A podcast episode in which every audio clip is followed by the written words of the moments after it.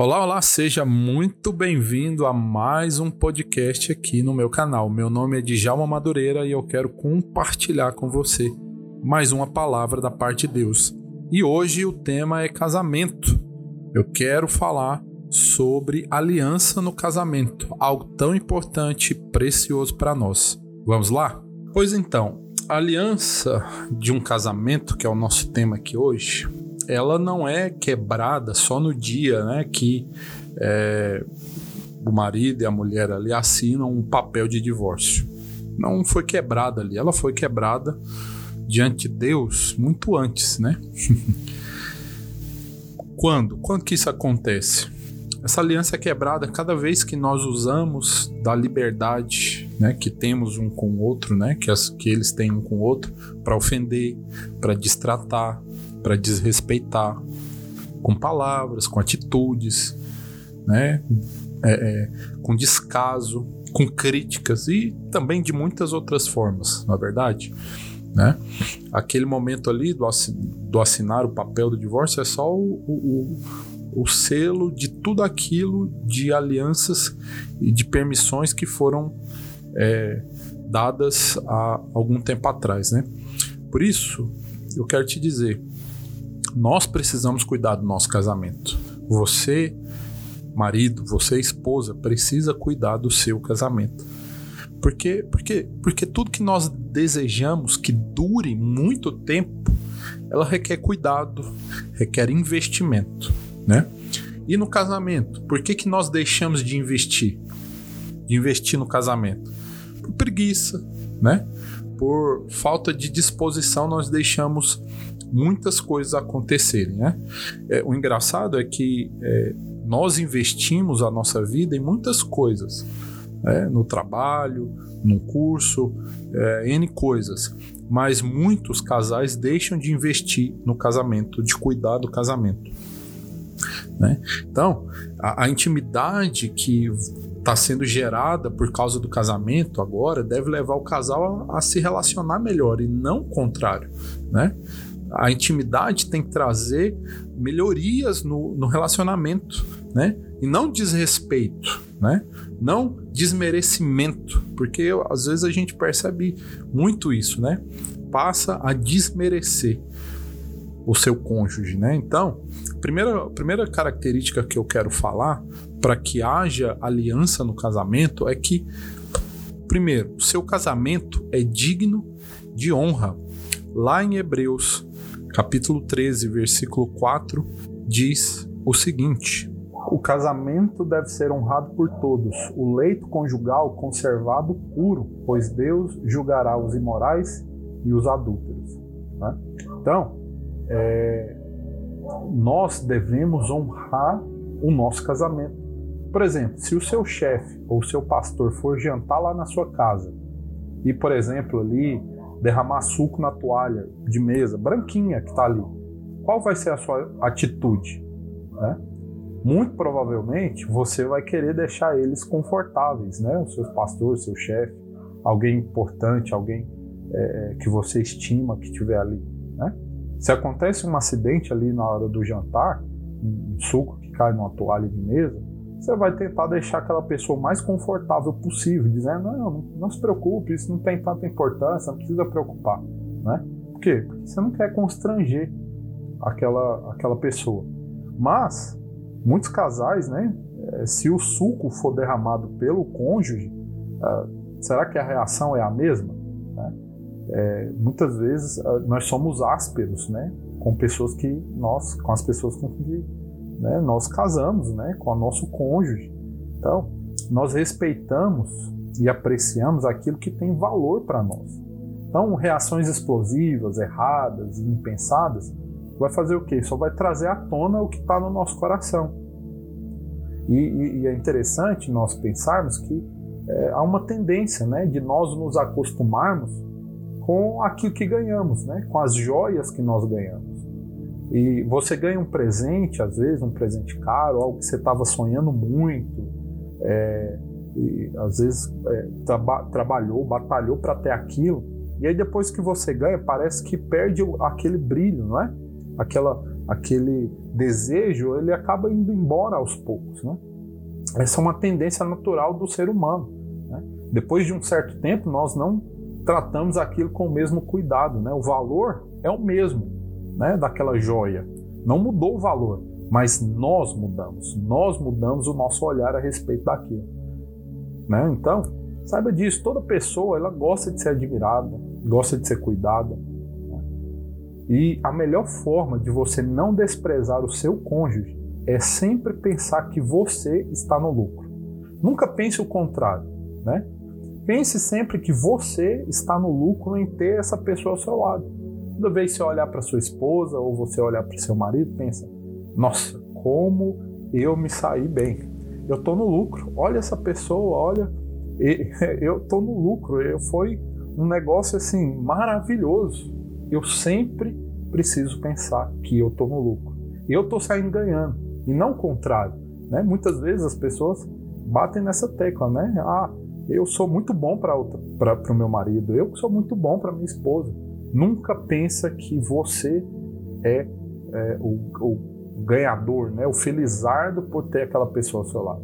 Sabe? Nunca, nunca dê razão, nunca dê confiança, dê razão à ideia de que você está no prejuízo, porque isso vai fazer você perder a honra no seu casamento. Né? Tome a decisão hoje de restaurar o compromisso que você fez com seu cônjuge. Né? A restauração ela é uma arte e ela precisa de tempo, ela precisa de dedicação, de precisão e também de investimento. Já viu quando uma obra ou um afresco ou uma, uma, uma um edifício, um patrimônio histórico, às vezes é destruído por causa de alguma eventualidade, um incêndio, um terremoto, né? E aí, por ser um patrimônio da humanidade ali, é, é investido um dinheiro para restaurar. E a restauração, ela é precisa, ela precisa ter dedicação, precisa ter tempo.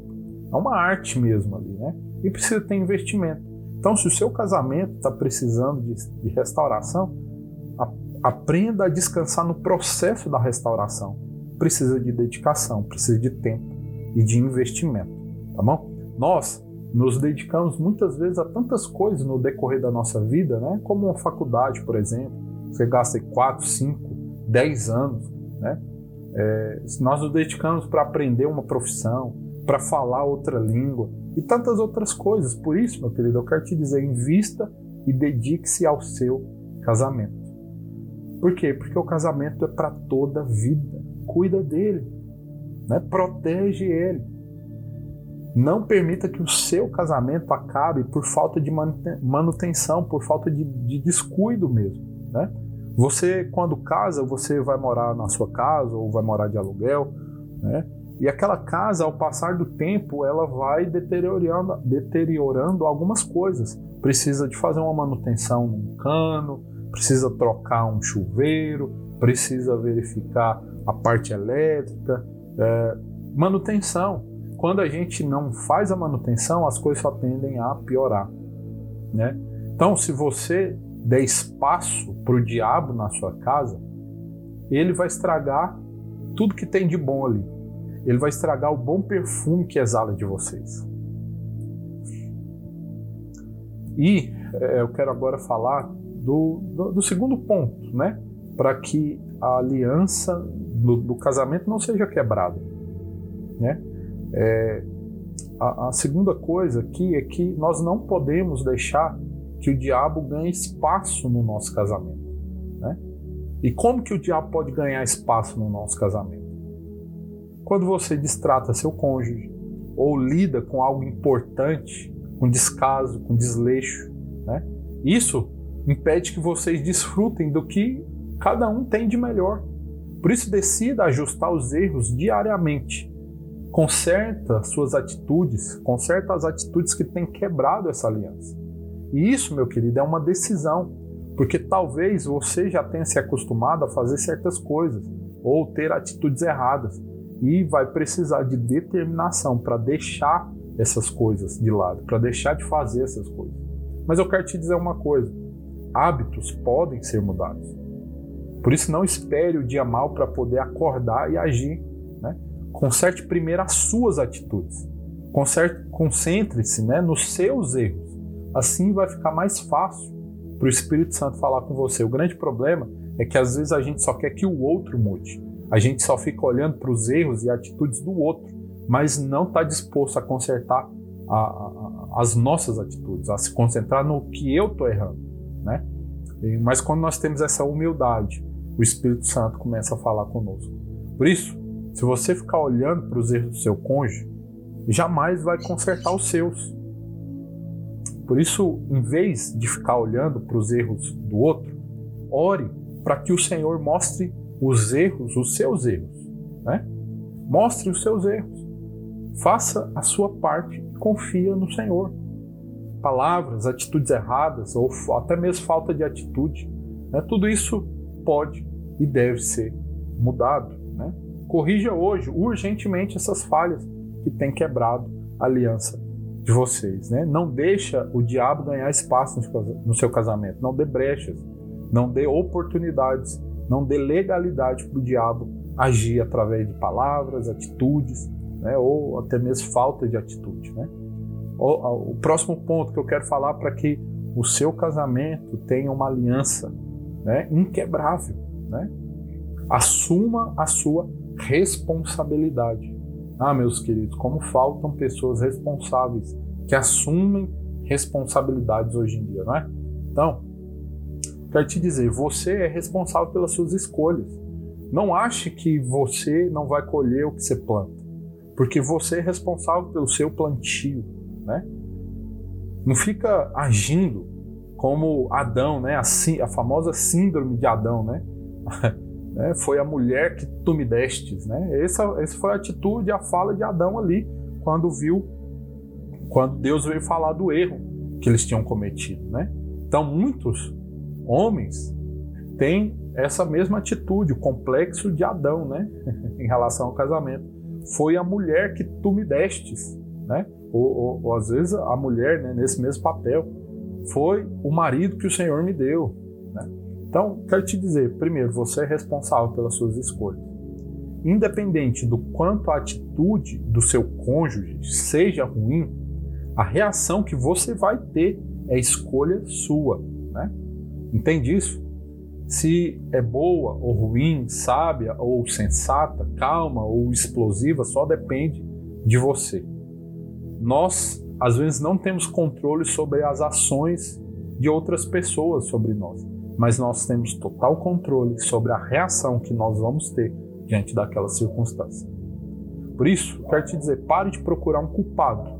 Para, sai desse terreno de achar, tentar achar culpa no outro. Mas assuma os seus erros. Assuma as suas debilidades. Fala, eu não dou conta. Fala para o Senhor, Senhor, eu não dou conta de lidar com isso. Eu sou fraco, eu, sou, eu tenho uma debilidade nesse sentido, né? Debilidade em que, por exemplo? De não conseguir controlar seu temperamento. Né? Às vezes, muitos casamentos são danificados por causa dessa falta de controle, de domínio próprio, do próprio temperamento. Né? Não, é uma pessoa que não consegue ser controlada pelo Espírito Santo. Não, melhor dizendo, né? não se deixa ser controlado pelo Espírito Santo. Sabe? Então, meus queridos, eu quero te dizer hoje, nesse podcast, né? nessa mensagem? Não deixe a aliança do seu casamento quebrar.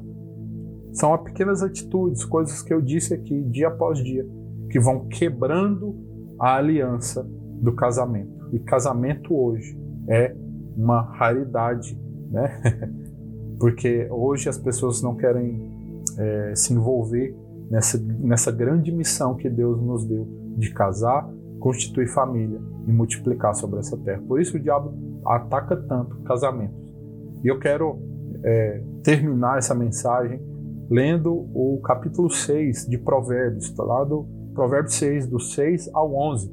E é uma, um alerta para nós. É uma passagem conhecida, mas é um alerta para nós, para o homem e para a mulher. Ela fala o seguinte: Observe a formiga preguiçoso, reflita nos caminhos dela e seja sábio. Ela não tem chefe nem supervisor, nem governante. E ainda assim, armazena suas provisões no verão e na época da colheita ajunta o seu alimento. Até quando você vai ficar deitado, preguiçoso?